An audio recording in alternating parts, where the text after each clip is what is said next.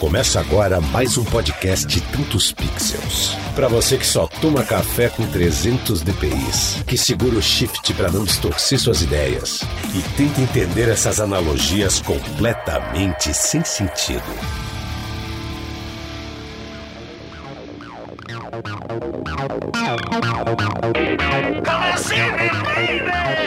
Salve galera, do casal de aqui e a melhor câmera é aquela que você tem à sua disposição na hora, será?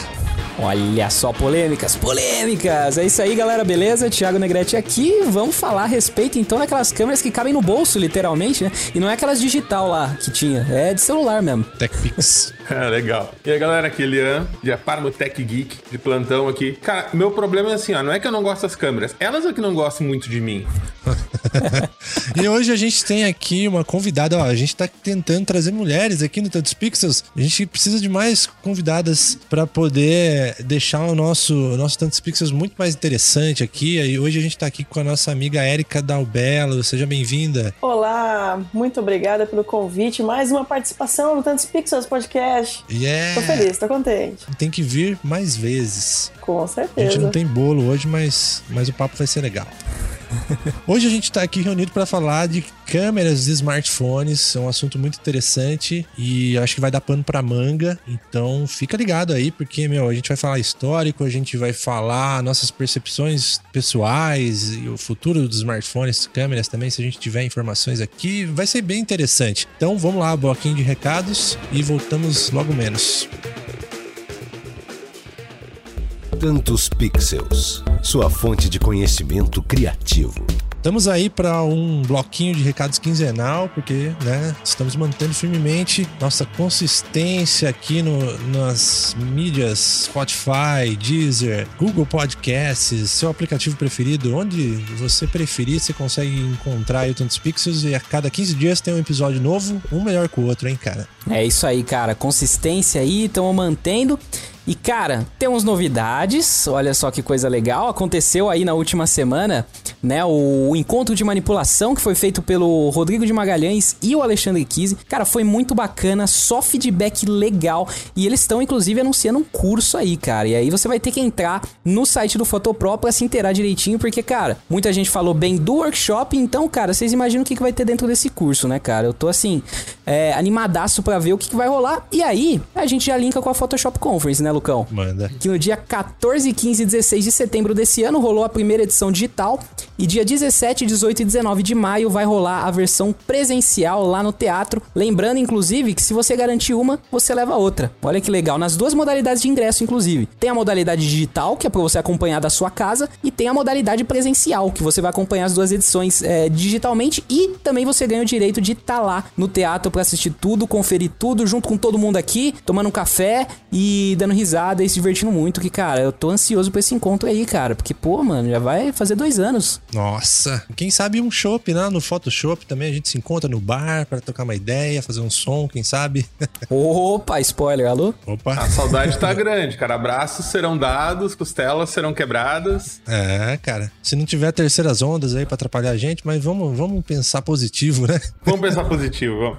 Legal, cara. Ó, eu vou dar um, vou dar um recadinho aqui para vocês também, porque assim, eu, eu já fiz um curso de edição de imagens em smartphones, exclusivamente para smartphones e, e no, no, momento ele não tá aberto, mas exclusivamente para esse episódio. No momento que ele tá no ar, esse episódio, esse meu curso vai estar tá disponível aí com um cupom de desconto pra galera do Tantos Pixels. Vou abrir o carrinho por pouco tempo, então depois vocês procuram o link lá na descrição desse episódio se tiver interesse num curso de edição de imagens usando só aplicativos gratuitos em smartphones. E eu fui um pouco além, não falei só de aplicativos, falei de conceito de edição de imagens. Então, para quem tá começando, eu acho que é perfeito, porque além de aprender, mexer nas ferramentas, você vai ter um bom embasamento em edição de imagens. Então corre lá, o link tá na descrição. O que mais que temos aí de recadinhos? Cara, tem a semana de lives, né? Como yes, sempre. Yes. Então, é, né? Essas últimas semanas aí deu uma parada por causa exatamente do encontro de manipulação é, de imagens, né? Que o Ale fez com o Rodrigão. Porém, a agenda de lives tá naquela. Segunda-feira, Lampião da Adobe, 7 horas da noite. Lembrando que só fica é, no ar na hora, então você tem que estar tá lá para assistir.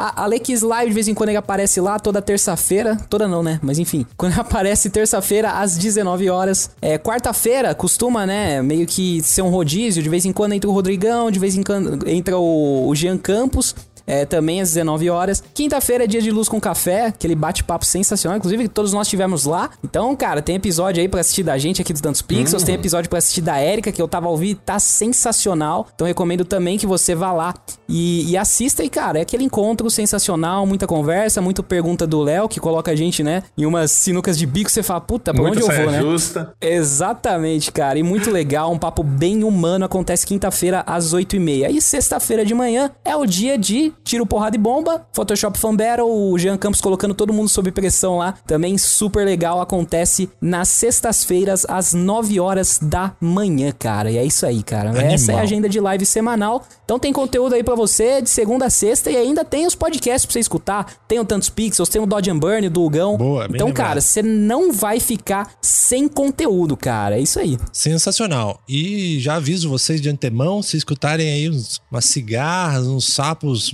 meio mutante aí na gravação, porque eu tô na fazenda, rapaz. Eu tô nômade, tô na estrada, com setup super reduzido, mas estamos gravando. A internet tá funcionando até o momento, então vamos aproveitar e ir pro papo logo, porque se...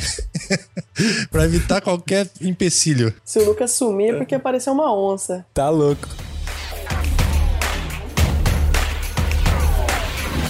Estamos aqui então para falar de câmeras de smartphone, um momento propício para trocar essa ideia, porque, meu, já dou uma notícia para vocês. As câmeras de smartphones foram responsáveis por uma queda de 87% na venda de câmeras profissionais HD, SLR e afins. É radical a mudança de mercado que esses devices proporcionaram aí, causaram. Talvez agora, nesse momento que a gente está falando, essas porcentagens já tenham mudado ainda para maior, pela qualidade assustadora que câmeras estão chegando aí no mercado, cada vez mais acessíveis, com recursos e tudo mais. Então a gente vai trocar uma ideia sobre isso, cara assustador, hein, galera? E não vai parar por aí, né? Porque a, as câmeras de, de celular. A câmera. Hoje em dia, uma câmera não é mais só uma ótica, né? Como anos atrás, a câmera dependia 100% da ótica, porque tu tinha um, substrato analógico, tinha um filme, e a tua ótica era que dizia como é que tua luz ia chegar lá. Hoje em dia, as câmeras estão muito mais do que isso, porque além da ótica, tem o software, tem a qualidade do sensor, tem o, a, a, o, que o, a quantidade de, informação que o processador do próprio celular consegue consegue trabalhar. Então, cara, a tecnologia de processamento de imagem tá absurdamente avançada. É legal. E isso impacta, galera. Esse é um papo importante, porque isso impacta na nossa, no nosso workflow diário, para quem tá, trabalha com imagens, para quem trabalha com produção de conteúdo, principalmente. Já, meu, o telefone já não existe mais telefone. É, uma, é um equipamento tão importante quanto o seu equipamento, quem é fotógrafo aí. Eu vou contar muitas histórias aí, até pelo fato de eu estar na estrada agora. Tô sentindo na pele a necessidade necessidade de ter equipamentos mais compactos e qual será o veredito, né? De usar um, de usar outro, quando eu uso um, o que, que vale a pena. A gente vai chegar nesse, nesse papo, mas eu acho que o radical que a gente tem que falar nesse papo aí, esse impacto na nossa, na nossa produtividade, no nosso trabalho no dia a dia. Mas antes de a gente começar a debulhar essas ideias aí e falar várias polêmicas, eu vou trazer um pouquinho do histórico aí de quais foram as primeiras câmeras em smartphones, da onde veio, né? Com certeza dos japoneses, né? Não poderia ser de outra origem. E aí eu tenho aqui algumas anotações. Eu não vou muito a fundo pra gente não gastar tempo somente falando da história, mas a título de curiosidade, cara, primeiro device móvel, celular portátil, foi lançado em, nove... em 1973, que era o Motorola Dynatec, aquele telefonão, nem sei nem descrever, cara, amarelão, comprido, assim, sabe? Depois a gente deixa a foto aí nos links Vocês lembram desse Dynatec aí ou não? Cara, era um. Esse telefone a gente se pegar filme antigo, quando aparecia um milionário num carro conversível, isso, assim, muito isso. esportivão, ele puxava aquele telefone que mais parecia um tijolo maciço, é, com uma é. antena que parecia uma coisa que eu não vou falar, né?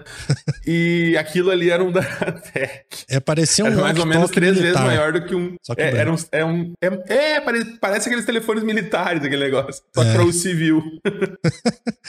Literalmente do tamanho de um tijolo. É, cara. Sim, cara, era gigante o bagulho. Mas imagina, 73. Pô, é muito. Nossa, 73 tava saindo Machine Head do Deep Purple 73, cara. Eu não era nem projeto de nada ainda, tá ligado? 73. 73 tava saindo Nem eu.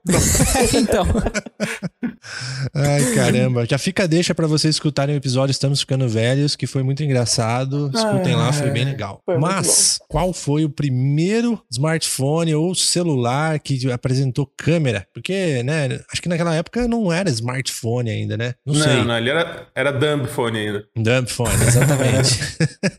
Mas tem uma polêmica aí, porque dizem que o primeiro foi um, um japonês que chama Kyocera VP210, que a maioria dos lugares falam que foi esse realmente o pioneiro de entregar no mercado um telefone aí portátil com câmera. Porém, tem rumores aí que dizem que o Samsung foi o primeiro com seu SCH V200. Não sabemos ao certo, mas fica aí entre esses dois aí, né? Há 20 anos atrás, galera. 20 anos, mais de 20 anos, né? Porque foi em 2000. E aqui também, a título de curiosidade, esse telefone aí, o japonês Kyocera, ele custava na faixa de 325 dólares.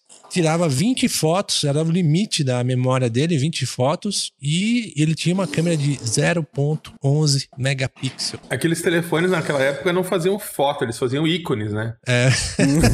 Não, porque Ícones o favicon, ícone, né? o ícone do sistema, desses nossos sistemas operacionais modernos tem mais resolução e mais tamanho em pixel do que uma imagem daqueles bagulho. É verdade. Eu já É. tive essa frustração de, de pegar um CD antigo com fotos do meu primeiro celular Nossa. e abrir e falar. É uma "Ah, tristeza, né? Que, Cadê? que Dá-lhe zoom."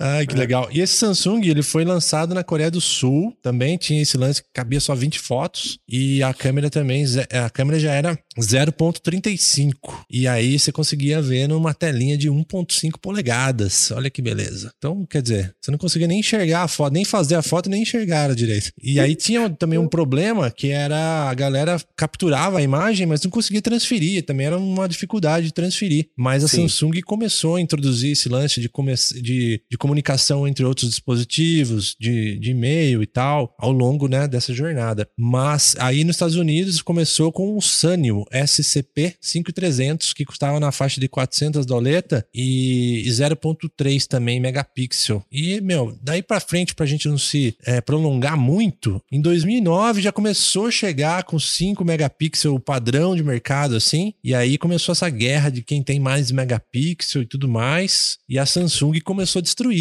Chegou com um smartphone aí, o i8510, que tinha 8 megapixel, já chegou pra arrebentar com os dois pés no peito aí, e assim foi essa pegada aí até depois aí, não sei que ano que foi o Samsung W880, que começou Ah, com foi- 12 megapixels já filmar com 30 frames, cara. Aí começou 2009, eu acho, por aí. É. Eu vi, é, é uma coisa por aí. 30 frames e 720p. Putz, aí, né? Aí já começou a ficar interessante aí. Mas o, esse Samsung, esse, esse ele era daqueles, o W880 era um que não era um telefone com câmera, era uma câmera com telefone. Ah, É, interessante. ele, ele era, ele era um, não era um câmera fone, ele era um, um fone câmera, um Fone fone câmera. câmera, É, é, Ah. ele era mais câmera do que telefone. É, por isso que existia um, um termo também que era Camera Centered Phone, que era realmente isso. É, o, e depois dele veio, continuou, continuaram com, com o conceito e ele chegou no Galaxy, no Samsung Galaxy Câmera, que também foi um dos mais recentes, assim, que de marca mainstream, assim, de marca grande, que, te- que fez produto com, esse, com essa ideia de ter um, uma câmera com uma lente grande, com sensor grande, com, com uma tele que conseguia expandir tudo e um telefone e uma tela grande atrás que fazia às vezes de telefone. Depois desse Galaxy Camera eu não, não vi mais nenhum. Existem produtos na China de marcas desconhecidas assim que ainda trabalham com esse conceito, mas meio que caiu do, do mainstream assim porque não os conseguiram evoluir tanto os sensores, tanto a ótica e o software dos, das câmeras normais no- na posição normal dos aparelhos que eles não precisaram mais fazer isso, né? E olha só, uma outra coisa interessante aqui que eu queria trazer para mesa, que é o seguinte: o Flickr, ele tem um lugar que se você tem lá flickr.com/câmeras. Se você digitar isso, você vai acessar um tipo de um infográfico lá. E o Flickr, eu não sei como que tá atualmente, se ele tá sendo usado ainda ou não, a comunidade tá ativa ou não. Porém, faz vários anos que eu tô observando isso. E nesse link, galera, ele mostra quais câmeras foram mais usadas pra galera postar no Flickr, né? O que, que a galera tá usando para fazer essas criações que estão lá postadas, né? E olha que interessante. No número um, disparado, é os iPhones. Tipo assim, disparado na frente de Canon Mark III, Mark IV, 6D. Depois embaixo, em terceiro, vem Nikon com D750, D850, D500. Aí depois vem Sony, Fujifilm e tal, tal, tal. E em oitavo lugar tem o Galaxy, né? começa a vir Samsung e os celulares da Google também, Pixel e tal. Mas olha que doideira, cara. A questão que o iPhone ele tá disparado em primeiro lugar. É meio curioso, né? Vocês imaginavam que isso seria possível assim num, num site como ideia. esse? Hum, Eu usei o mas- Flickr por muitos anos, né? E uma coisa que era muito interessante é que ele já trazia, né, todos os dados da foto que você postava, né? Ele já puxava toda essa informação. Então era, era o, o- o Pinterest, né, de, de, de uma década atrás. Então a gente já conseguia ter uma ideia ali de como foi feita aquela foto. Então realmente ter o iPhone no primeiro topo da lista e, e o que é interessante, né, é, é que acompanhando também o iPhone ele, ele, ele mostra, né, o número de modelos, né? Então ele tá com 30 modelos ali, não, não tem tudo isso, mas em comparação Canon e Nikon já são mais de 200 modelos, né? Então ainda assim também tem essa questão de ser menos modelos, mas muito mais o uso, né? Ou seja, realmente realmente essa fotografia mobile, né, ela tem uma presença muito forte. E o, o, o iPhone e a Apple em si, ela tem uma ligação muito forte com o ambiente criativo e com, com as pessoas da área criativa, com o profissional criativo.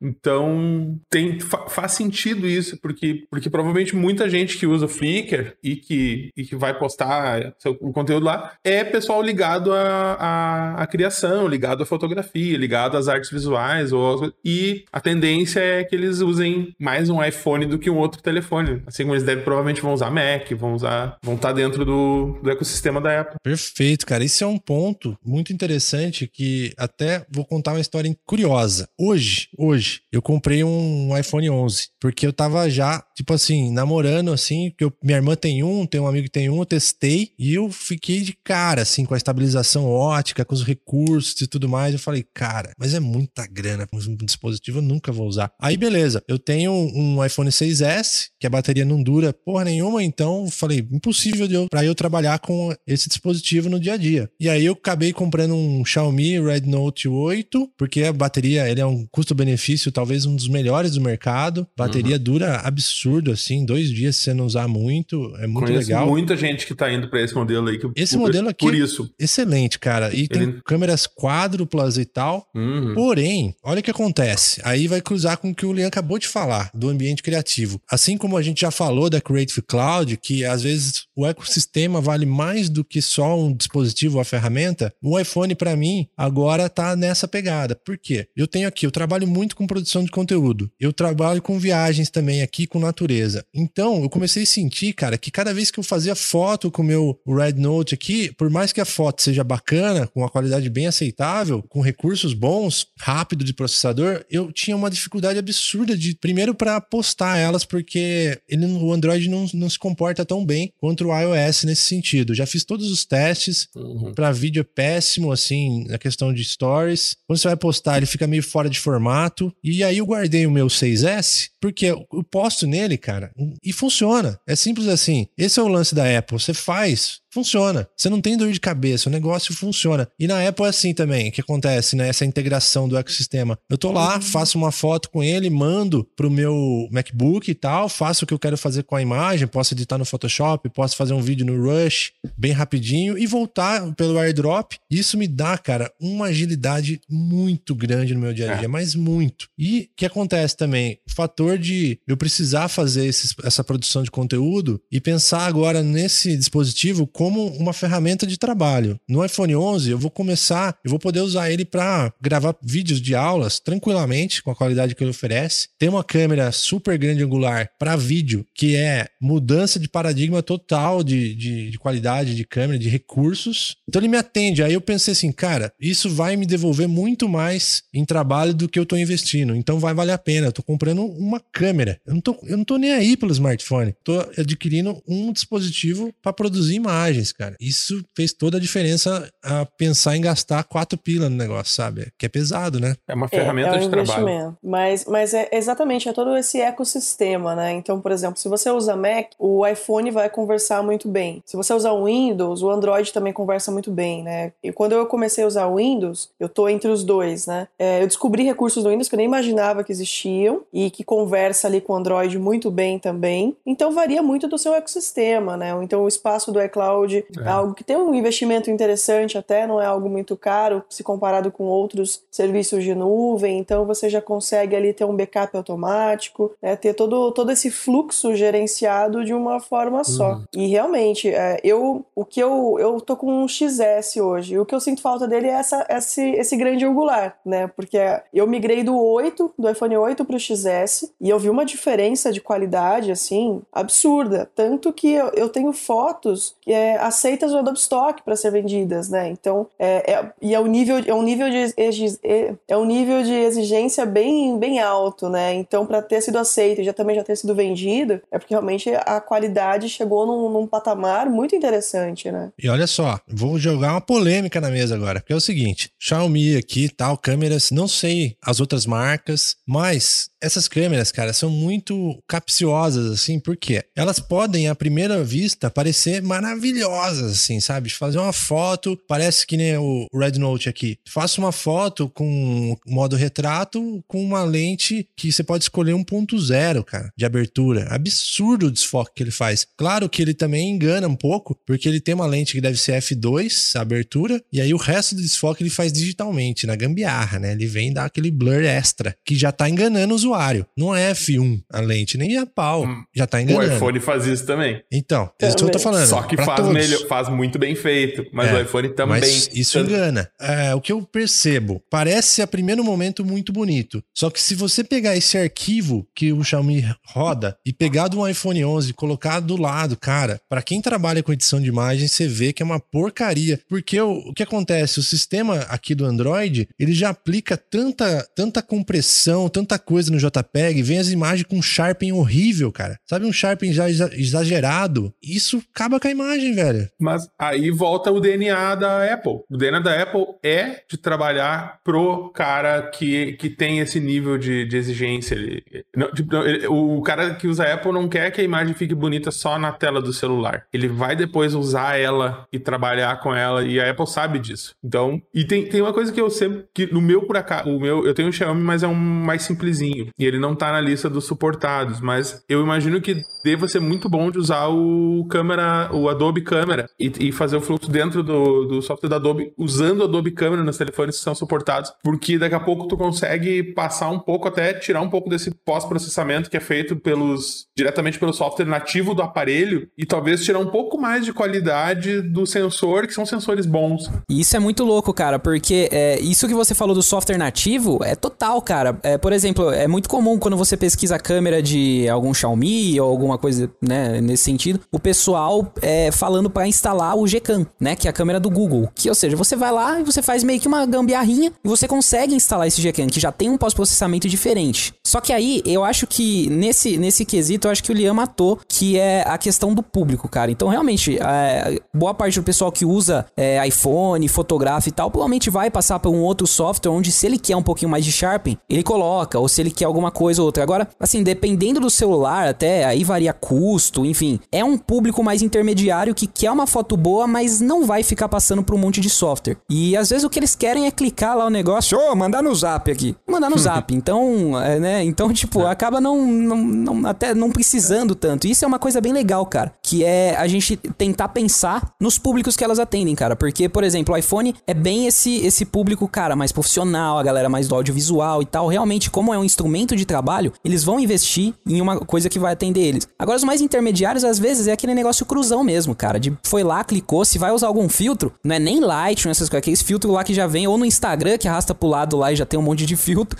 E, e é isso, cara. Você já pegou, precisa- Érica, um, um arquivo assim de um, de um Xiaomi e, tá e tentou editar no Lightroom e tal? Você sentiu alguma pegada assim? Já, já, já fotografei a mesma cena, até inclusive com o Samsung, o S20, né, que eu tô testando, e com o iPhone. E quando. O, que, o que a Samsung, pelo menos, né, que eu testei, e eu acho que a Xiaomi também tem muito forte, é a questão da tela. Então você fotografou, nossa, tá maravilhoso. Mas é porque a tela tem um realce, uma, principalmente uma saturação, um brilho muito forte, né? Então isso também ajuda, ajuda a disfarçar, né? E uma coisa também que, que, que é um fato é, é, muitas pessoas dizem, né? Ah, mas tal recurso, né? A, a Apple só lançou agora, só tá vindo agora, mas também a Apple só lança um recurso quando ele tá tinindo, né? Enquanto, enquanto a gente vê primeiro no Android, mas é, na Apple só vem realmente um recurso. Tanto que existem diversos recursos que ainda nem existem no iPhone, porque justamente eles, eles querem fazer o negócio funcionar né, ao máximo, mas realmente. é, e eu também já vi muita diferença no próprio iPhone, fotografando diretamente com a câmera do iPhone e fotografando com o Lightroom, né? Que ele captura já em DNG, ou seja, ele já não. Ah. Ele vai passar toda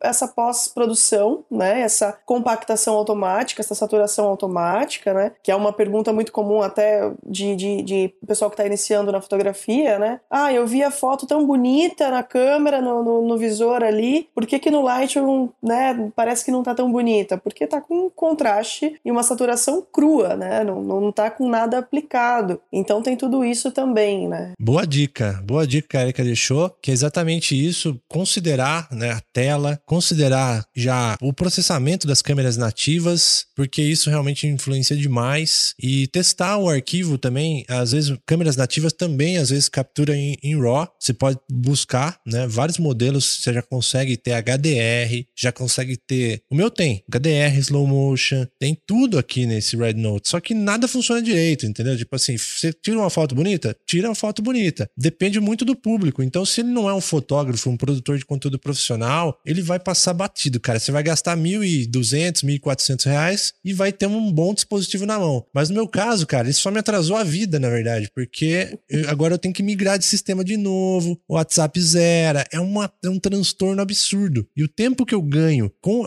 o airdrop, cara, pra mim faz uma diferença, assim, da água pro vinho. É maravilhoso, assim, a, a dinâmica que eu tenho de fotografar, mandar pro computador, mandar pro computador do vizinho e tal. Pelo Android eu tenho que passar por um Google Drive ou por espetar alguma coisa. Então, particularmente no meu caso, o investimento ele se, se paga tranquilamente. Ele vai de cada perfil, realmente, como o Tiagão falou aí. E a gente não consegue dar para falar, iPhone é melhor, sei o que é melhor. Depende do seu perfil, depende da sua necessidade, do que você tá buscando. Você tem. Eu acho que assim, o preço hoje tá muito acirrado. Não é à toa que as coisas custam o que custam. Tudo linkado já, né, cara? Tá muito acirrado. Tá no limite os valores. Aí você fala assim, pô, mesmo papo de sempre, né? Que os Macs custam caro, os iPhones custam- caro. Mas dependendo, depende caro pra quem, né? Se ele te entrega uma produtividade que vai te gerar muito mais lucro, é, cara, pagou o investimento, é isso aí, tu- funciona, sabe? Total isso, cara. É total isso mesmo. E, e o que é interessante é isso, exatamente o que você falou, da questão do ecossistema, da questão do perfil e tal. Por exemplo,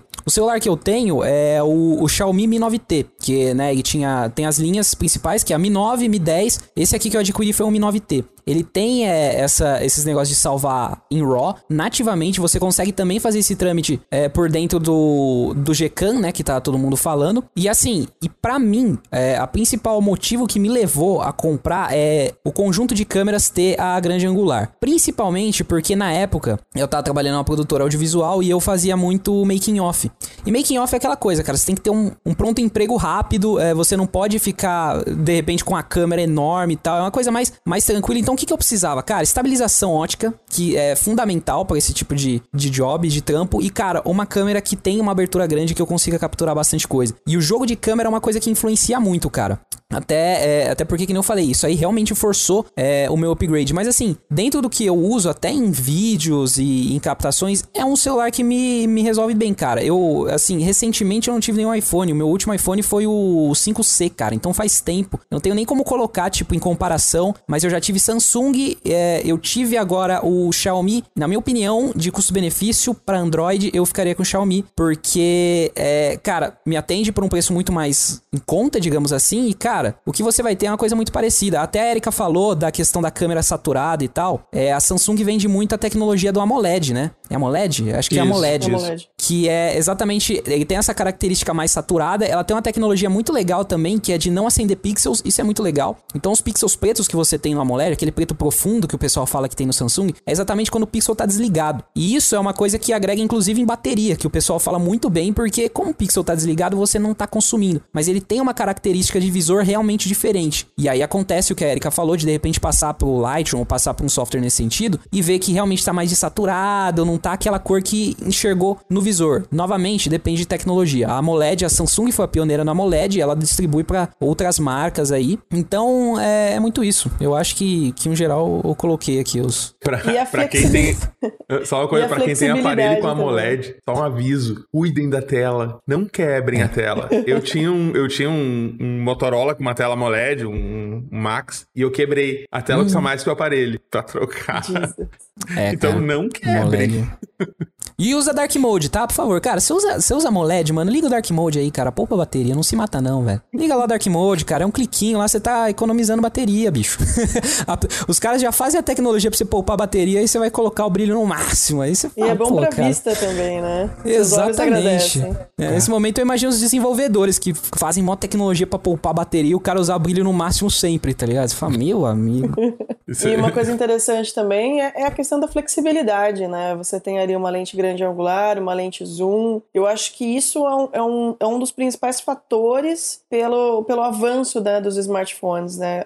Eu lembro é, um dia, acho que já tem alguns uns 4, 5 anos, mas de repente eu mexendo na, na câmera compacta que minha mãe tinha, né? Falei, nossa, não vejo mais isso pra comprar. Não existe mais. Porque justamente não tem necessidade, né? Uhum. Os smartphones estão vindo com, com, com qualidades superiores até do que era feito. Então, só que o que, que ficava limitante ainda? Era ter uma lente, né? Então, uma coisa. E, e sem um zoom ótico, né? Um zoom digital, que, que é a mesma coisa que nada. Então, você tendo essas, essas variações né, de lente, traz justamente a flexibilidade que antes não tinha. Então, você pode pegar uma coisa aberta quanto uma coisa mais fechada, né? Então, acho que esse é um dos principais fatores também, né? Desse crescimento. Eu acho assim, galera, fica atenta, porque grande angular hoje no smartphone é uma bela ferramenta, cara. Abre um mundo de possibilidades. Você quer fazer foto legal? Meu, aquelas ultra wide, cara, você faz cada piração. É muito legal. E aí, Olha quando só. chega um iPhone 11 ou um outro modelo que tem isso pra vídeo, cara, meu amigo, você tá num outro universo mesmo de qualidade, de possibilidades. Agora os valores aqui no Brasil, a gente tá vendo os valores um pouco altos e tudo por questões que fogem ao controle, né? Mas eu digo a questão do- da disponibilidade de, de aparelhos e coisa. O, a gente fala, ah, tem iPhone que tem câmeras excelentes, tem os, os top de linha da Xiaomi, da Huawei, tu vai ter. Mas não precisa subir tanto, porque hoje num extrato mais, mais acessível dos telefones, também tem opções interessantes para quem pensa em usar para imagem. A Motorola, quando lançou aquele o Motorola One Vision, fez um produto muito interessante, em que eles, em que eles focaram que pegaram um telefone não tão caro, com um processador não tão caro, botaram um monte de storage, pegaram um sistema operacional limpo, que é o Android One, que é um, uma- um sistema mais, mais fácil de implementar, e botaram uma câmera boa. Quando eu fui pegar um telefone pra, pra patroa, que ela, o dela se entregou, eu, eu já tava usando o meu Xiaomi, o meu é, um simplinho, é um A2, é Mi A2. Eu fui atrás e vi que o tal do, do Xiaomi o Mi A3, ele é praticamente o Motorola One Vision da Xiaomi. Ele é um telefone com processador mais simples, mas ainda eficiente, tem 128 GB de storage e tem câmeras boas, é, tanto a frontal quanto a câmera do, da parte de trás ali. É um aparelho que tá suprindo a necessidade dela, tudo, e ele tem grande angular, tem essas coisas, só que não. Ele tá num- numa faixa de preço que a galera consegue pegar ainda sem, sem precisar empenhar um rim, assim, uma perna. É, exatamente.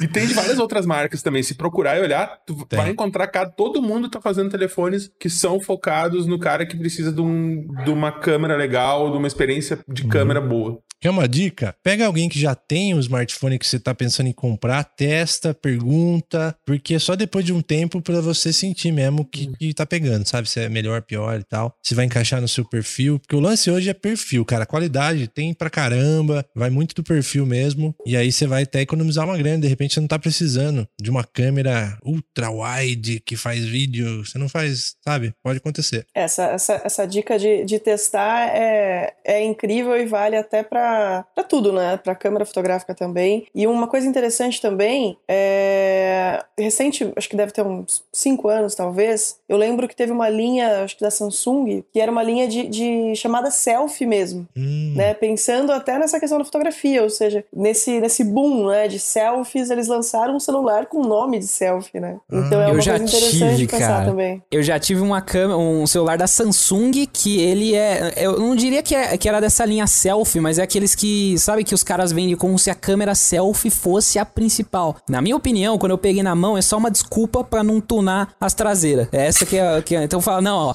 mas a frontal tá, ó, super show, hein, cara. Na, não, é verdade. que nem eu falei, é desculpa, tá ligado?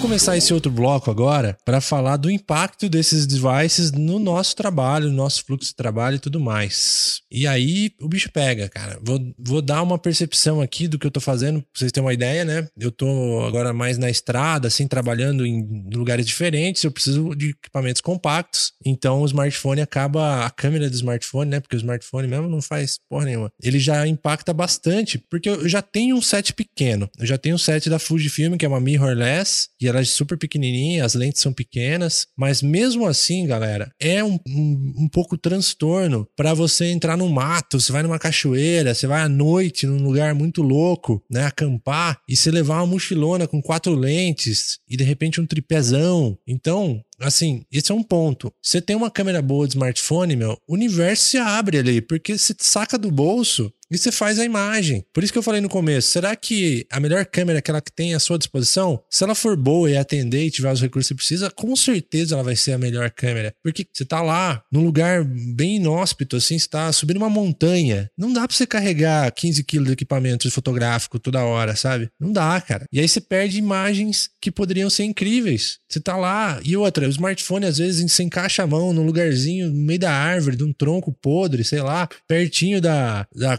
correnteza. E agora já com uma câmera fica complicado, cara. Então, A prova d'água também, né, cara? É, tem Você imagina, nesses lugares, cara, a prova d'água você consegue fazer umas imagens sensacionais, cara. Sensacionais. Então, isso foi, cara, é assim, realmente impacta muito essa tecnologia à nossa disposição. E outra tecnologia que eu uso muito, que é, que é o seguinte: imagina que agora, com a pandemia, né, temos que fazer tudo digitalmente, e agora, assim como o Tiagão tá usando aí, você consegue usar qualquer smartphone para virar sua webcam, né? Isso é genial. Imagina você ter uma câmera de 12 megapixels, super legal, como o iPhone 11, 12 tem agora, para fazer uma videoconferência, para gravar uma aula se vendo. Você não precisa ter monitorzinho, porque na Fuji, né, no meu equipamento, eu já tava pensando em comprar um monitor externo, pra, porque não tem monitor flip na câmera. Aí eu tinha que investir mais um barão no monitor externo, carregar mais equipamento, carregar mais tomada. Olha o caminho que o dispositivo te corta, cara. Você não tem bateria para carregar, você não tem tripé para colocar assim grande, é um tripézinho que é um 20 gramas, o negócio fica ali belezinha. Você não tem volume para carregar, peso e a bateria dura até 17 horas, né? Eles falam, né? Não é bem assim. E assim, e, e tem que ser realista, né? Porque se tu vai levar o teu equipamento fotográfico com lentes, com baterias, com ah, tu vai levar tua mochila com câmera, o teu telefone vai igual tá no teu bolso. É? É, é por isso que eu digo, ele ele não tá, tu não tá, tu não vai trocar, tu vai, tu pode até levar um outro tipo de equipamento, mas o telefone vai junto igual. Então ele, ele vai estar contigo de qualquer jeito. É verdade.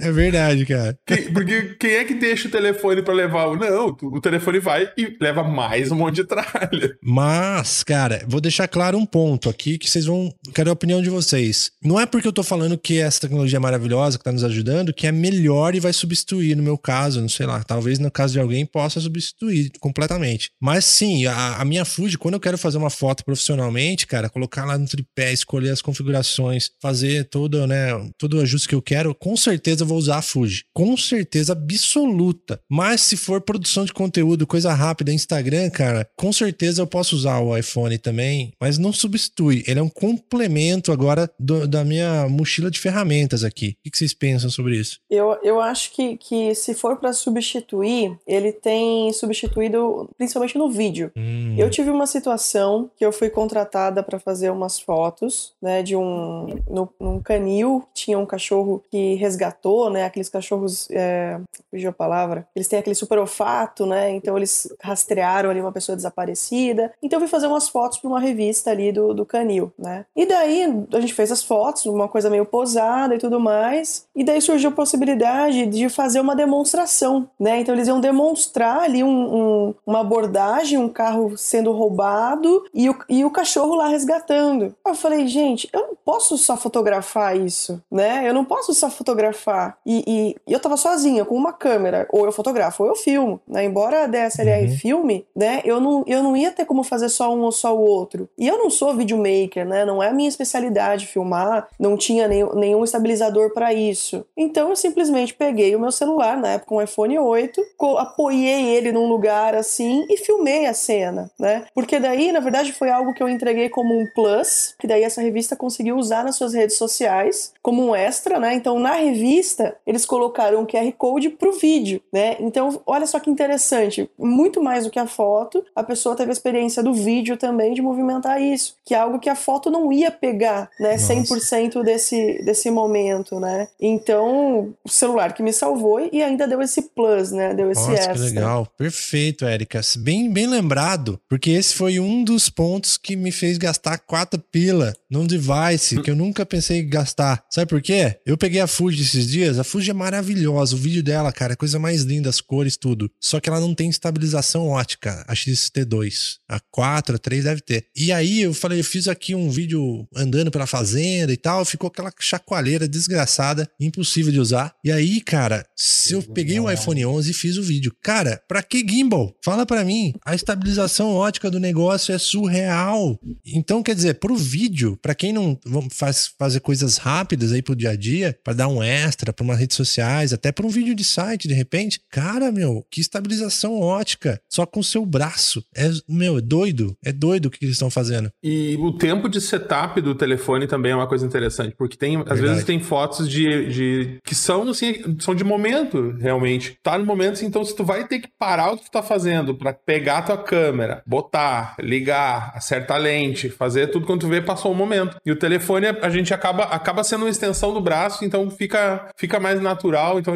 é muito rápido para te conseguir capturar um momento usando o telefone. E você falou tudo agora, cara. Sabe por quê? Porque isso era um protocolo que a gente adotava bastante é, na época de produtor e tal. De que, cara, assim, às vezes você tá em um evento e, por exemplo, às vezes tinha evento de é, transmissão ao vivo e que precisava de fotografia também. Cara, às vezes tá acontecendo alguma coisa que é tão sensacional do seu lado, só que o fotógrafo tá do outro lado e não vai conseguir captar esse momento. Cara, você tem um aparelho bom que vai conseguir fazer isso, tipo, na palma da sua mão mesmo, e você vai conseguir usar isso e até é, entregar pro seu cliente e tal, falando, ó, oh, uma coisa de momento aqui e tal. Cara, você tem uma qualidade boa e você tem a possibilidade de fazer isso, cara, é um puta plus, cara. Porque é realmente, por exemplo, meu celular já até configuro que é dois toques no de, de travar a tela. Então, hum. dou dois toques e já abre a câmera. Por quê, mano? Eu preciso registrar alguma coisa, eu já vou mirando no botão no bolso, tá ligado? Eu aperto duas horas porque é pra realmente é, não perder o momento, cara. E isso é muito bacana do celular também. Massa, massa mesmo, cara. Agilidade, e né? Outra coisa que a gente pode adicionar nesse, nesse bolo aí que a gente tá falando, de, de, quali, de vantagens até de usar um smartphone, um dispositivo aí móvel uh, em contrapartida de uma câmera profissional, um equipamento mais pesado, ele tem, cara, outros acessórios que são bem interessantes que a gente pode citar aqui, que existem, no Brasil não é tão difundido ainda, eu vi que tem uma empresa brasileira que produz lentes de alto nível para smartphone, para qualquer smartphone, porque quem trabalha com foto foto sabe que um dos principais componentes da câmera é a qualidade da lente. A gente sempre recomenda, né? Quando a gente vai dar aula, ô, oh, cara, vou comprar uma câmera nova. Você já pensou em investir numa lente melhor e de repente manter a sua câmera? Pode ser muito mais interessante. Você concorda com isso, Érica? Não, com certeza. E, e, e, não é só a lente também, né? A gente tem a questão do sensor. Sim, sim. É, eu tive um, um, iPhone 5S uns quatro anos atrás e, e, perdi esse iPhone. E na época eu falei, ah, eu vou mudar para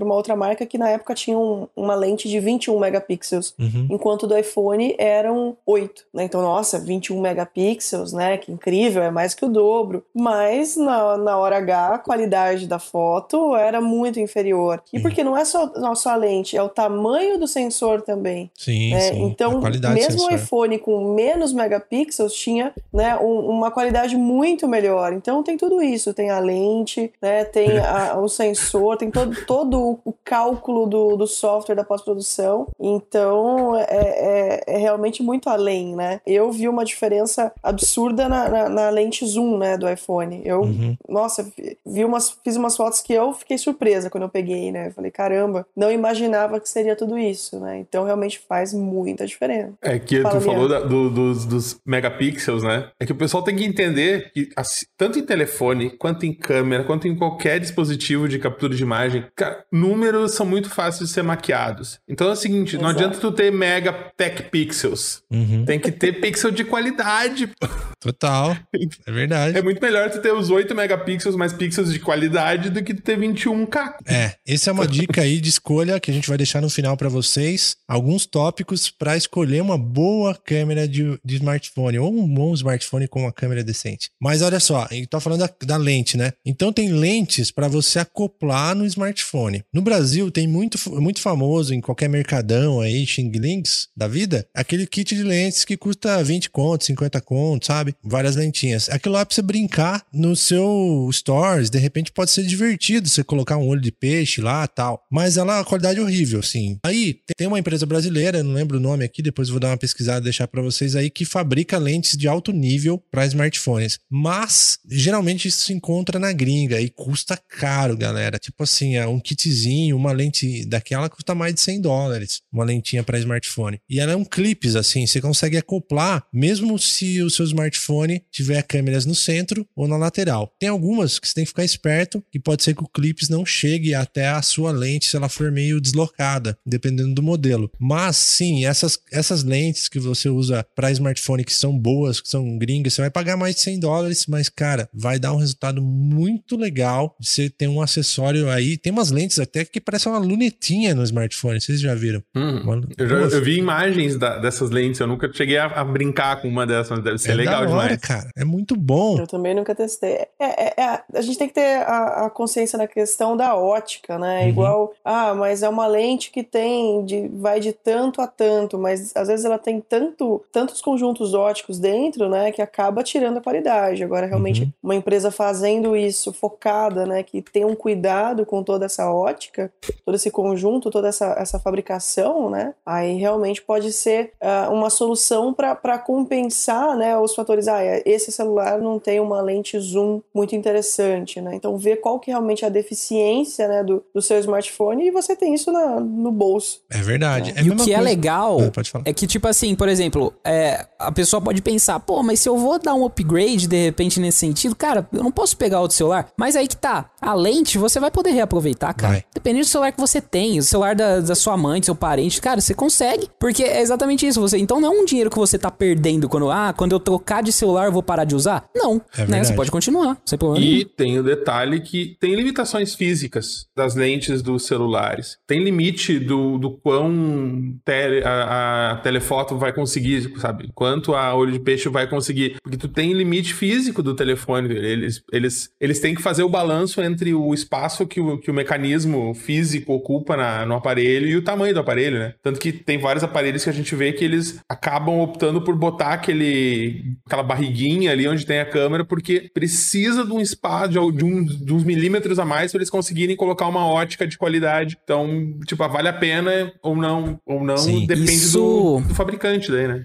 Uma... Isso foi meio que a aposta da Samsung, inclusive, cara, nesse mais recente, que ele quis jogar a câmera mais próximo da tela pra conseguir ter um mini, mano, um mini quase nada telezinho assim pra você conseguir dar aquele zoomzinho ótico. Na prática, não sei, mas enfim, eles fizeram, tá ligado? Os caras fizeram. Fala, mano, tá aí, tá aí Essas dentro de algum jeito. que tem um, um bump assim, eles são perigosas, cara, porque você rala ela facinho, velho. Tem que ter cuidado. É bom ter lente que são um pouco retraídas, assim, ou que tem uma proteção. O Red Note até tem um, um chanfrozinho assim que impede de você ficar esfolando a sua lente. Isso é uma dica também, galera, que eu já deixo aí pra vocês, que é limpe a sua lente. Ninguém lembra disso. Você fica com o celular no bolso, tó- tudo encebado, né? o Guian tá, tá falando que faz, né? Nossa, eu, lembrei de tenho uma coisa agora. Uma história, uma história legal disso com o GoPro. Quando eu fui pra, Ah. pra Foz do Iguaçu, lá nas, nas cataratas, eu, eu emprestei uma GoPro e fui. Primeira, primeira vez que eu usei, né? Só depois que eu fui descarregar as fotos que eu vi que 10% tava aproveitado. Nossa. Porque o molho lente ali cara. já era. Ah, não, agora que tu falou de limpa a lente, cara, eu- uma vez a gente tava, a gente foi fazer uma produção do, por um cliente do, de vídeo, vídeo, foto, e daí a, a menina do marketing da, da empresa tava junto lá, a gente conversando, e daqui a pouco ela, pá, olha só, Kilha, ah, acho que meu telefone estragou. Ela tinha um iPhone, não era um. Faz, faz tempo isso. Não lembro que modelo. Ela, acho que, que deu problema, porque olha só, eu tento tirar aqui, tá vendo as fotos, tô ficando esbranquiçada. Deu, pá, isso é um problema. Peraí, deixa eu ver o que eu acho que eu sei que eu tenho que fazer. É um problema no teu, no teu telefone mesmo. Daí eu peguei o telefone da mão dela, peguei minha camisa, dei uma limpada na lente, devolvi pra ela. Ela olhou pra mim, eu não acredito que é isso. Deu, Tenta tirar uma foto agora. É esse sebo aí que tava aí. Ah, e dos mesmos criadores de limpe sua lente, limpe seu monitor também, tá? Porque senão vai ficar fazendo que nem eu que vou ficar retocando coisa que não existe, tá Eu ligado? mano, faço essa isso, cara." sujeirinha. Eu pego o stamp aqui, não resolve, muda de ferramenta, vê opacidade, cara. Daí você dá um zoom, você fala, puta, tá grudado na tela, velho. Pra fechar a trilogia, limpe seu óculos também, tá? Só pra avisar. Excelente. é verdade. Limpe sua lente, limpe seu óculos, limpe seu monitor. Vamos fazer uma camiseta? Tantos pixels, muito bom. E, e tire a tampinha da lente da câmera também. Pá. Existem kits de limpeza, galera, para lente, só para ajudar vocês. É o seguinte: Mercado Livre você acha ou direto da AliExpress. Tá chegando super rápido, meu. Comprei um negócio, chegou em uma semana. Mais rápido que o Chocante, né? Sedex. Você compra lá, 2 dólares. É uma canetinha que tem um espanador de um lado e do outro lado tem tipo de uma sedinha, sei lá, um, é um negócio que dá um polimento, assim, dá um- uma limpeza. É uma ponta de limpeza e uma ponta de espanar. E também você pode comprar um que é uma bombinha de assoprar. Então são kits, assim, para você limpar lentes, assim, de uma forma segura e que funciona bem. Mas, ó, o, marca aí, chama Moment, as lentes gringas que são muito, muito boas para smartphone. Até agora não comprei nenhuma, não tive coragem, mas em breve eu vou comprar alguma. Aí temos o que mais de, de acessórios que são interessantes? Tripés, cara. Vários tripés são muito portáteis, pri- principalmente esses gorilas. Você acha em qualquer lugar assim. Você pode amarrar em árvore, qualquer lugar, cara. Você vai te servir tanto para fazer fotos quanto para usar como webcam depois. Então, o tripé é assim. Se você gosta de fotografar com smartphone, tem um tripézinho na sua mochila, não vai pesar nada. E temos as lentes. E eu comprei recentemente também uma lens ball, que eu tô me divertindo demais com aquele negócio, que é uma bola de cristal. Eu não publiquei nenhuma foto ainda, cara, mas tá foda. Tem umas fotos loucas. É uma bola de cristal pra tirar foto. Vocês já viram no Instagram, tenho certeza. Em hype. Eu tenho uma. Né? Você tem? É Tenho. muito legal, né? Isso é, isso é É mais ou menos drogas para o aparelho fotográfico. É isso aí, cara. É, Meu, é- eu já usei na praia, fica muito legal na É praia. muito legal. E aí você pode usar também é, cristais para fazer efeitos assim, para dar uns, uns psicodélicos aí nas fotos. O que mais temos de acessórios aqui? Lentes. Hum, O quê? Só puxando mais um, um- ganchinho aqui com o Vai, tripé, é. que, cara, às vezes a pessoa olha o tripé e fala, ah, beleza, o tripé é aquele lá que eu vou posicionar ele e vou colocar na mão. Mas, cara, eu que fazia, né, que nem eu falei, making off. Cara, você já experimentou colocar num tripé e segurar pelo tripé pra fazer a gravação? é bom. Do que você Mais ficar estável. abraçando com a mão o negócio? Porque é exatamente isso. Primeiro, vai ser muito mais estável. E segundo, você não fica desconfortável. De repente você precisa aproximar ou fazer alguma coisa que Não. você acaba perdendo. No tripé, cara, você segura aqui embaixo e vai embora, brother. E se, vai embora. tu, e se tu pega mais pra cima, perto do aparelho, e usa o peso do tripé, ele estabiliza ainda o, o Ajuda. telefone. Pode crer. É, E, e os gimbals hoje em dia também, eles estão mais acessíveis, né? Uhum. Não é mais aquela coisa absurda. Hum. Tem mas, marcas, marcas novas, como a Baseus, que tem modelos aí por 300, 400 reais, que, que fica mais acessível. E você consegue ainda mais estabilidade, controle. Venda com tripé, tripézinho para você deixar na mesa ali também. Então tá bem interessante, tá bem bacana. E não aquele pau de selfie de 15 real, não é a mesma coisa desse aí, só pra avisar. Não. Não é. Agora nesse bloco a gente vai falar um pouco sobre umas dicas aí para vocês aproveitarem e essencial, a gente já tocou nesse assunto, mas vamos reforçar porque temos aqui a Érica conosco, especialista em Lightroom, e uma das principais dicas que eu posso recomendar é sim, utilize câmeras de, por exemplo, de aplicativos tão bons quanto o Lightroom, que vai te abrir um universo de possibilidades para a sua câmera nativa do smartphone, porque muitas vezes o, o, o aplicativo nativo, ele não vai te dar todas as configurações que você poderia ter dentro da câmera do Lightroom, que é um aplicativo que você instala gratuitamente e consegue usar a câmera dele no modo profissional e configurar tudo, não é, Erika? Fala aí. Ah, é isso aí. O, o Lightroom ele traz diversos, diversas possibilidades, né? A primeira delas é justamente você extrair o máximo, né, da- do seu aparelho. Então, você fotografando ali em RAW, você, você elimina esse, esse pós-processamento que o, que o fabricante da- do seu celular está fazendo, né? Então, você vai aplicar a sua saturação, o seu contraste, né, a sua cor. Então, isso já te dá um maior controle. E, e o que eu acho mais incrível, assim, um dos recursos que eu acho fundamentais é você ter ajustes localizados. Uhum. Isso é fantástico porque sempre tem um pontinho ali da foto. Poxa, esse ponto aqui precisa de um pouquinho mais de luz, esse ponto aqui precisa de um pouquinho mais de cor. Então ele te dá essa flexibilidade de fazer isso ali no seu celular rapidamente. Você- e, e além do tratamento em lote também, que pelo menos no iPhone ainda não existe, eu não sei no Android, mas no iPhone você não, não tem isso no- no- na edição nativa, né? Uhum. E agilidade, então, legal, tenho 10 fotos, tratou uma e compartilha com as outras, né? Fica Uhum. muito mais rápido, muito mais ágil. Além, é claro, esse, o Lightroom Mobile, ele fica, as fotos ficam na nuvem, né? Então você não tem essa preocupação também de, de, de deixar o- a- as imagens né, no, no- no aparelho. Então, se você está viajando, você já tem esse primeiro backup, né? Que backup também é um assunto para outro episódio, né? Verdade. Mas já tem, inclusive, né? Já tem um episódio só de backup. Temos dois, mas precisamos atualizá-los. É, Vamos então. atualizá-los. Então você já tem, porque é o famoso ditado: quem tem um não tem nenhum, né? Então só de você já ter um primeiro backup ali com o Lightroom também é, é- é fantástico. E fora as possibilidades, você já deixa ali os seus presets configurados, as suas cores, né? O que você está acostumado. Isso para mídias sociais é incrível porque você cria uma identidade, né? Total. Mas sabe um negócio, uma coisa legal que a gente deixou passar na câmera do Lightroom? Uma coisa que eu acho incrível. Na câmera do Lightroom, todos os ajustes da câmera manual você consegue dentro da câmera do Lightroom e você tem o controle também da, do seu ponto focal, que é muito mais simples. O Lightroom tem até um, um peak mode lá, que é, dá um, Mask, né? é, ele dá tipo de um- uma cor que vai ressaltar onde está focado. Então, se você tem um tripézinho e começa a usar esse foco aí, você faz um ajuste fino, sabe? Um ajuste fino assim, de grau a- a grau, pra você bater o foco certinho. Agora vai fazer isso com a sua tela do smartphone, meu amigo. Você vai ficar caçando com o dedo e ele vai focar em cima, vai focar embaixo, vai ficar do lado. E o foco vai junto com a exposição. É uma bagunça.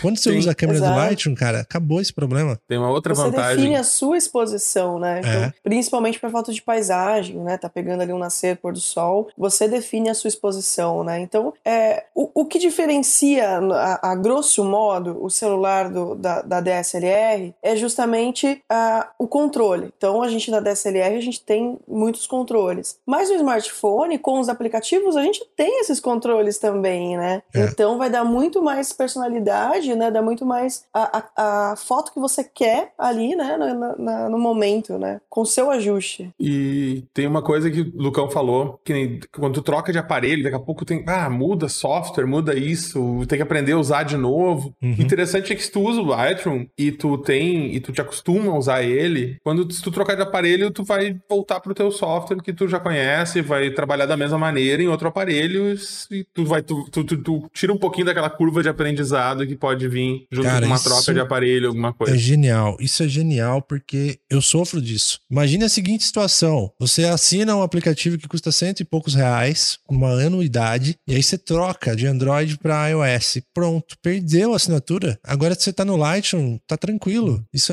rara, isso eu não tinha pensado nesse, nesse ponto É, aí. Muito não, bom. Fora que, que todo o esforço de, de aprendizado, tu vai usar o Lightroom no teu celular. Uhum. Tu vai trabalhar o teu fluxo de ajuste, é o mesmo fluxo de ajuste que tu tá acostumado a fazer no, no Lightroom no, no computador. Uhum. As, as ferramentas, a, a, a linguagem que o, que o Lightroom do celular tá, tá usando é a mesma do Lightroom no, no computador. Ou se tu usar o Lightroom, o mobile, o não mobile, mas o Lightroom, como é que é o nome da versão online, Erika? Eu não lembro. É, é o mesmo Lightroom, isso que eu ia complementar até. É. Pouca gente sabe que você tem o mesmo Lightroom, como as fotos ficam na nuvem, você tem o mesmo Lightroom no celular, no computador, no tablet e no navegador também. Então, verdade. ah, nossa, tô no computador de outra pessoa aqui, não tem ele instalado, tá com urgência, só logo ali na sua conta da Adobe e você já acessa as suas fotos. Sim, Uma sim. facilidade muito grande. É, é que tem o Lightroom Classic, que é o, Isso. que é o aplicativo Exclusivo no computador. E Uhum. E, e no Classic tu consegue sincronizar com as bibliotecas Com online também.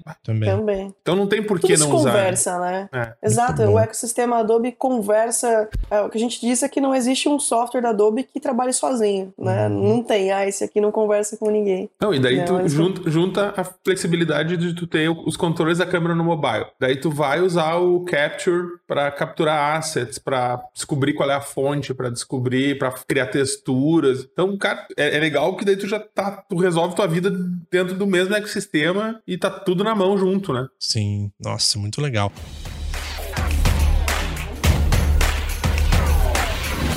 Vou me aprofundar muito em aplicativos aqui, porque a gente pode fazer uma, um só de edição via smartphones. Mas a gente tá falando de câmeras. Câmeras. Então, Tiagão, traga, traga-nos novidades. O que tá acontecendo aí? O que, que tem de bom no mercado em 2020? Final, estamos no final de 2020. Isso vai ficar um pouco datado, mas pelo menos a gente tem uma referência aqui. O que, que tem de bom aí, tecnologia? Polêmicas, temos muitas polêmicas Correto. aqui de tecnologia, mas vamos lá, ó. Seguinte, cara, tem um cara que ele chama DX0 Mark, que inclusive ele é uma referência dentro desse mundo, entre aspas, de análise de câmeras de celulares. E eu cheguei à conclusão disso porque eu fui pesquisar em alguns sites e eu vi que esse nome é comum em várias. É, enfim, enfim, né? Esse cara é fonte de vários sites diferentes, então é um cara que realmente você entra no YouTube, você pesquisa por DX0 Mark, ele tem muita análise assim aprofundada e tal, e ele montou o ranking de top 10 aparelhos de em quesito câmera que você tem hoje no mercado. E por que que é polêmico? Cara, tem muito smartphone aqui é, chinês, podemos dizer assim, chinês, é oriental, é, em um geral. Que inclusive, cara, vamos lá, vamos começar. Vamos começar então do top 1. A gente já falou aqui da é, Huawei, né? A Huawei, ela, é, né, até ano, é, um ano atrás, mais ou menos, que tinha aqueles P30. P30, inclusive, eu tive a oportunidade de é, usar ele, inclusive fotografar. E é realmente uma coisa absurda, cara. E agora a Huawei veio com o Mate 40 Pro. Depois a gente vai entrar um pouquinho nas, né, nas especificidades dele.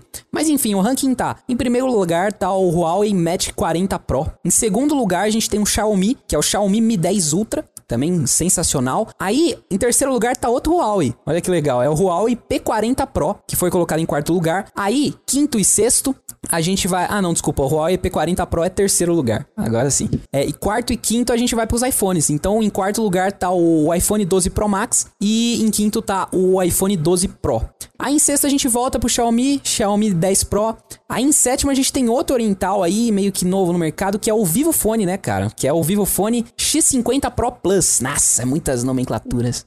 Mas enfim. E aí, logo em seguida, a gente tem a Oppo Find X, que esse o pessoal tava falando muito bem, que é uma linha assim que tá entrando é, né, no, no- na parte mais oriental para concorrer mesmo com a Xiaomi e a Huawei. Então temos aqui a Oppo Find X 2 Pro. Find, é, exatamente, Find X 2 Pro. Em oitavo lugar, cara, ou melhor, em nono lugar, a gente tem a Samsung Galaxy 20 Ultra. Isso é extremamente engraçado, cara, porque quando a gente for começar a falar sobre as especificidades, é, vai ter uma coisa muito bacana aqui no meio. E, pra finalizar, o décimo lugar é a Honor 30 Pro Plus. Então, assim, em um geral, é dos que a gente tá mais acostumado. Cara, Huawei, top 1, o Mate 40. Xiaomi, top 2 no Mi 10 Ultra. A Apple é com o 12 Pro Max em quarto lugar. E a Samsung foi pra nono lugar com o S20 Ultra, cara. Então, assim, e, e aí que tá. Eu vou, in- inclusive, né, depois a gente vai colocar na descrição desse episódio, testes que os caras fizeram, colocando lado a lado, cara. Que aí é pra, mano, lado a lado, o cara organizou em um tripé, o cara acoplou os três celulares e foi fazer gravação, foi fazer foto, foi fazer vídeo, pra que vocês consigam é, entender. Porque aqui o que a gente vai falar mais mesmo são as partes mais técnicas. É, o visual mesmo vai ter que ser no vídeo, cara. Você vai ver lá é, tudo isso aí direitinho e aí é pra você analisar, cara, nitidez, é, desfoque, que tem uns que aqui que estão com um desfoque absurdo, é a questão do é, baixa luminosidade que vem ganhando muito destaque é, cada vez mais. Então, enfim, é basicamente isso. Mas aí, Vamos falar então do Huawei Mate 40 Pro. Vamos, vamos pegar os que são mais comunsão aqui, não vamos entrar muito nesses lado B. Mas se a gente for pegar o Mate 40 Pro, ele tem 50 megapixels é, no primário, né, no sensor primário.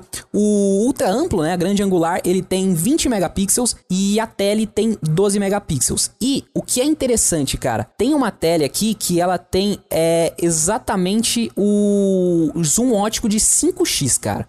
Então é exatamente um zoom ótico de 5x em um dos é, das câmeras. Então assim, já é change game total. Isso já foi muito comentado na época do Huawei P30, que o zoom dele, assim, ele tinha um zoom ótico muito potente, até o digital se desempenhava muito bem. E aqui, cara, novamente destaque máximo para essa possibilidade de você ter 5x digital. Inclusive, a gente pode até puxar uma farpas, porque a Apple em alguns lugares ela meio que soltou falando que tinha 5x ótico também. Só que aí esse 5x ótico não era do sensor, mas era tipo assim, se você pegar a grande angular, somar com a outra e somar com a outra, você tem um 5x ótico lá. Mas isso aqui a gente tá falando de 5x ótico em uma lente só, tá ligado? Então os caras dão aquelas enganadinhas, É. tá ligado? Sabe o que acontece, cara? O que, que impacta esse 5x aí ótico, né, galera? Tem que ficar esperto se não é digital. Digital não vale nada, você tá dando, ampliando a imagem e tal. Você tá dando zoom. Mas, se você tem um, esse P30 aí, ele já conseguia fazer fotos da lua, cara, gigantona. Coisa que você não faz com o iPhone nem o 11, no no 12 não sei, acho que não.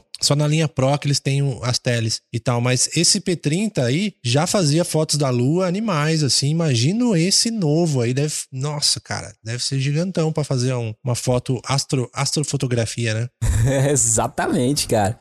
E aí, cara, vamos então falar rapidamente do Xiaomi. O Xiaomi não tem muito mistério, assim, saindo desse, desse top 1 indo pro, pro top 2, não tem muito mistério. É uma configuração até que um tanto quanto parecida lá em um geral, porém ele tem uma possibilidade muito legal, é que é o vídeo em 8K, que ele grava já vídeo em 8K, é, se eu não me engano é 24 frames, mas ele grava vídeo em 8K. E o que eles deram muito de destaque, que isso é uma coisa que a Xiaomi acerta muito e, assim, muita gente dá realmente basta torcer e fala, mano, eles mandam bem nisso, é no modo retrato, cara. Então, o modo retrato desse Xiaomi Mi 10 Ultra, o pessoal tá falando que é um absurdo, cara. Aquele desfoquezinho que você consegue é sensacional. E uma ênfase também no modo noturno, que falou que surpreendeu muito. É, tendo em vista a versão anterior do Xiaomi Mi 9 para essa do Mi 10, o pessoal não esperava uma evolução é, do nível que teve. Então, cara, modo noturno também tá sendo um destaque. Inclusive, pode ser muito do responsável de ter colocado o Xiaomi aqui em cima. Claro, depois de outras especificações e tal. Aí a gente vai para iPhone. iPhone é aquela coisa, é três kits de 12 megapixels, sem muito segredo, sendo eles a normal, a tele e a, a é, normal, a tele E a e a wide angle, né? Exatamente, exatamente. E aí, então, enfim, são, é isso aí. O zoom óptico, tá? Ó, é 2,5 de zoom óptico, Uhum. tá? Se for pegar a lente lá, é 2,5, né? Mas Se você somar, vai ser 5. Ah, Mas 2,5. toma cuidado, é tá? 2,5, ponto. É 2,5, é 2,5 e acabou, não tem dessa. Vídeo 4K, mas cara, a ênfase que dão pra isso aqui é a questão do produto audiovisual completo, cara. Uhum. Vídeo impecável, estabilização impecável. Cara, no, no iPhone 12 Pro Max, né, que é exatamente isso que a gente tá falando, Animal. cara, teve um vídeo que os caras acoplaram ele em um carro que tava andando em um puta, eu acho que é rua de terra, alguma coisa assim, com o bagulho balançando, mano. Na hora que você pega a gravação, cara, E faz que você 10 tava com bits, cara, agora. 10 bits, 10 bits exatamente. isso aí é Dolby áudio. também, cara. Sim, cara. Total, cara. E isso, e, e, áudio também, em geral, cara. Isso é uma coisa que, mano, é assim, eu gosto muito da Xiaomi, mas, mano, o áudio da Xiaomi é ruim, cara. Puta, você mano, eu não gosto disso aqui é não. É isso véio. que eu falo pra você. Esse kit é bom, por isso que eu investi, porque você não precisa de microfone externo em algumas situações. O áudio já é muito bom, captação de áudio é excelente, câmera frontal e de trás excelente. Então, você acaba não precisando usar muitas gambiarras e aditivos nele, né? Ele já faz um, um trabalho é. bacana. Isso é, um, isso é legal. Exatamente, cara. E bom, para finalizar aqui, então, a uhum. gente já falou aqui rapidamente das especificações do Huawei, da Xiaomi, do iPhone, né, que a gente uhum. comentou um pouquinho. Cara, vamos falar da Samsung. A Samsung, muita gente se decepcionou. Por quê? Porque na hora que eles anunciaram, ele tinha um kit que você fala, mano, agora os caras vêm para arrebentar, tá ligado? Até aquele negócio lá do que, que eles fazem uns, uns micro tele assim dentro do negócio, é 108 megapixels. Fala, caramba, mano, 108 Ixi. megapixels. Então o kit é 108 megapixels no sensor principal, 48 megapixels, se eu não me engano, aqui no telefoto e 12 megapixels no wide angle. E, cara, assim, em geral, é aquele negócio da, da meio que decepçãozinha, porque quando vem esse tipo de coisa, você fala, nossa, tem, tem um negócio do 8K também, do vídeo que tem 8K, mas assim, cara, é, foi meio que uma decepção quando colocado lado a lado com até o iPhone, que tem 12 megapixels, não tem 108, tem 12 megapixels. E, cara, entrega e fotos tão bom quanto e dependendo da situação até melhor, até superior. Essa que é a verdade. Então o pessoal tá colocando muito megapixel, que é pra você ver as imperfeições de pertinho, tá ligado? Porque uhum. você vai dar um zoom assim, o negócio vai... Mas enfim, cara, tipo, não, não é muito... Então a Samsung, infelizmente, decepcionou, cara.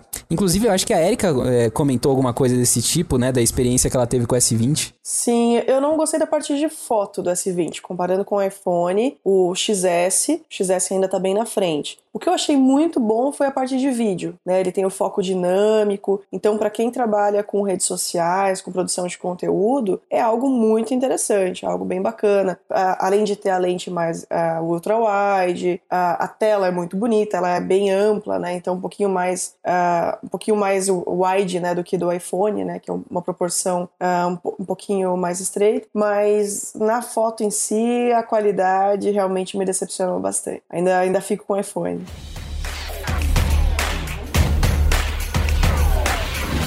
Agora, para fechar, bloquinho final, a gente não pode nos despedir antes de deixar as dicas matadoras e pontuais para quem está buscando lá comprar um smartphone pensando na sua câmera. O que, que ele precisa considerar, já que tem todas essas armadilhas aí, megapixel, é zoom, que é meio gambiarra. Então é o seguinte, galera, vou enumerar algumas coisas. Se vocês quiserem aqui, vocês complementam, mas o meu veredito é o seguinte: vocês têm que, primeiro, analisar o seu perfil, que você vai buscar e tal para poder saber o investimento que você vai fazer. Defina seu perfil para poder definir o smartphone ideal. Mas considere, considere aqui o seguinte: é interessante pensar não só ficar lá todo empolgado com quantidade de megapixels, como a gente já falou, que o sensor é muito importante, talvez mais importante, que ele vai te entregar uma foto com uma qualidade melhor. Como saber se o sensor é bom ou não? Não é uma coisa que está escrito, cara. Hoje, quando a gente vai comprar televisão, quando a gente vai comprar smartphone, é tanto, é tanto detalhe que você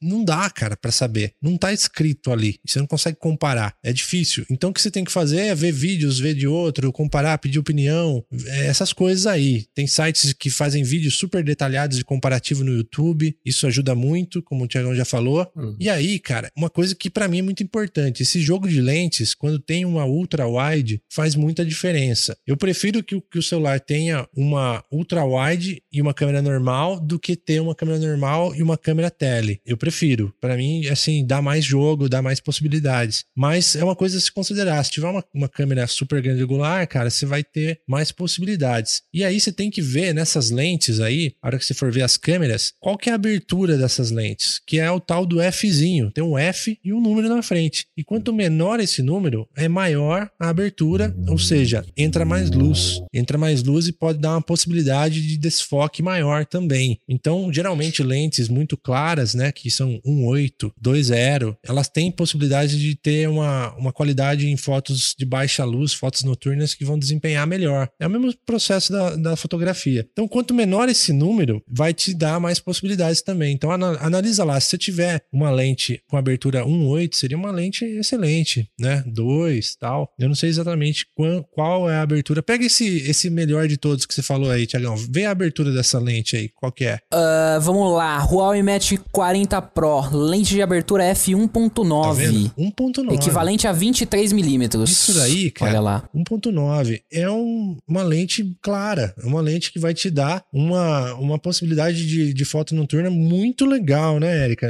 Isso vai te. Nossa, ajuda muito. E, e é o que você falou de perfil, né? Realmente, eu acho que primeiro a pessoa tem que entender o que, que ela quer fotografar. Por exemplo, ah, esse XS, o iPhone XS pro 11, a diferença de preço muitas vezes é muito grande. Uhum. Mas o XS ele já não tem a lente grande angular. É. Então realmente tem que ser uma coisa, ver se isso é, é necessário para você. Então para quem gosta de paisagem, de natureza, é fundamental. Mas para quem já pensa em usar para fotografar retratos, por exemplo, Verdade. né, é, quando eu peguei esse celular, eu fiz umas fotos da minha mãe com a lente retrato e eu fiquei assim impressionada. Eu, eu na- olhei no celular e falei, não, não é possível. Eu coloquei no computador e vi que os contornos estavam ali perfeitos, né? Então realmente é interessante entender é, qual é o seu perfil, o que, que você quer fotografar, né? Qual que é o seu objetivo. É, claro, sempre, né? a- a- hoje em dia a gente vive numa época que existe review de tudo Uhum. no YouTube. De tudo que você imaginar existe review, né? Então, é, a- ou seja, a, informação hoje ela é muito clara, ela é muito evidente, em podcast também, né? Uhum. Então, ho- hoje eu acho que ninguém compra alguma coisa assim com, com ausência de informação, né? Esse, esse é um ponto. E claro, eu acho que o fundamental, antes de tudo, é, se- claro, se é um fotógrafo que já é um fotógrafo ah, que já trabalha na área, né? Já vai entender os conceitos do que faz a fotografia, mas se você entender os conceitos da fotografia, o que, que faz uma fotografia, né? Que é entender de, de iluminação e de composição, pronto. Você Verdade. pode ter um iPhone 4, você vai ter fotos incríveis, né? Perfeito. Então, é, às vezes as pessoas, as pessoas se preocupam muito com o equipamento, mas acabam pecando nessa parte, né? De, de lá entender, né, o que que faz uma foto. E até uma coisa interessante, né, é, até para compartilhar com vocês, a minha primeira experiência com, com essa parte educacional, né, eu antes de ser instrutora do Fotopro, né, onde eu fui por 6, 7 anos, é, eu fui monitora de fotografia de um projeto cultural, se chamava Projeto Prumos, que era uma parceria da faculdade que eu estudei com a prefeitura lá da cidade, da faculdade que é a prefeitura de Salto. Então eu ensinava fotografia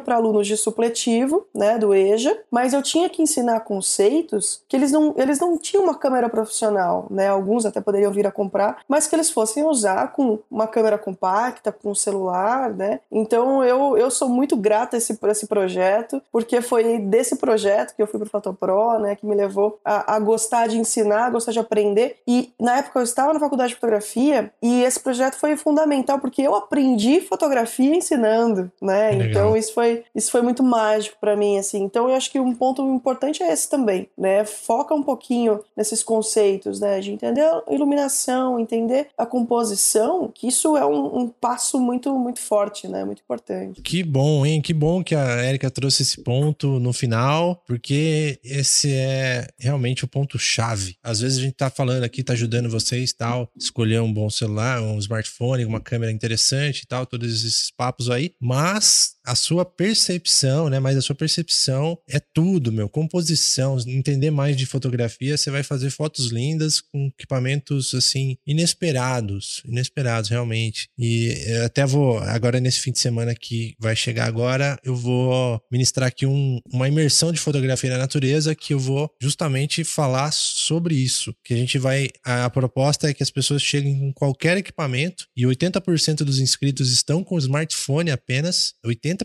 cara, da turma. Vai ser muito diver- divertido e a gente vai aprender a fotografar com os sentidos, com a conexão com a natureza e escutar a natureza e sentir ela para depois criar imagens e que reflitam também a sua essência. Então vai ser bem, bem interessante. Eu acho que esse é o recado mesmo. O mais importante desse episódio é para você realmente buscar técnicas de fotografia, buscar sua expressão através da arte, da imagem, não só pensar na ferramenta, né? E como a gente estava falando que hoje em dia tem muita opção, tem muito equipamento, tem muito telefone, tem muita marca, tem muita especificação que a gente vai atrás. Eu só queria deixar uma dica de um site que eu uso há muitos e muitos anos já para quando eu tenho dúvidas sobre aparelho de sobre smartphone, é uma das primeiros lugares que eu procuro, porque é uma base de dados enorme de especificações técnicas muito confiáveis e tem praticamente todos os aparelhos, que é o o gsmarena.com. Boa. Esse site é muito bom e ele tem uma coisa legal que nos ajuda também do, do assunto que a gente está falando, que assim, além das especificações técnicas, para a maioria dos aparelhos, eles têm uma bateria de imagens padrão que eles fazem com todos os aparelhos, incluindo imagens internas, externas e targets daqueles de, de com, com, com imagens padrão ali para ver resolução, para ver desvio, para ver Animal. se tem se, se ele se ele exagera o, o sharpening. Então é bem interessante esse site. É, uma, é um- quando depois ele ajuda a, a, de repente a fazer uma escolha entre um e outro. Quando tu tiver na dúvida, é mais um, um lugarzinho que tu vai ter informação legal. E ali tem praticamente de tudo, tem inclusive aparelhos mais simples. Porque se a gente for pegar o, o 3D, aquele o, o que o Thiagão falou ali do, do DX0 Mark, é um site excelente, mas ele foca um pouco nos telefones mais pancadão, assim, mais, mais porrada. Enquanto o GSM Arena não, ele tem desde o do telefone simplinho até os telefones topo de linha, vai ter o que tu precisa de informação ali. Animal, galera. Valeu demais pelo papo. E não se esqueçam, quando você for fotografar no mirante, lá no meio da montanha, toma cuidado pra não cair esse celular aí. Esse É, smartphone que limpa a lente também. Já aconteceu comigo. Limpa a lente, hein? Pelo amor de Deus.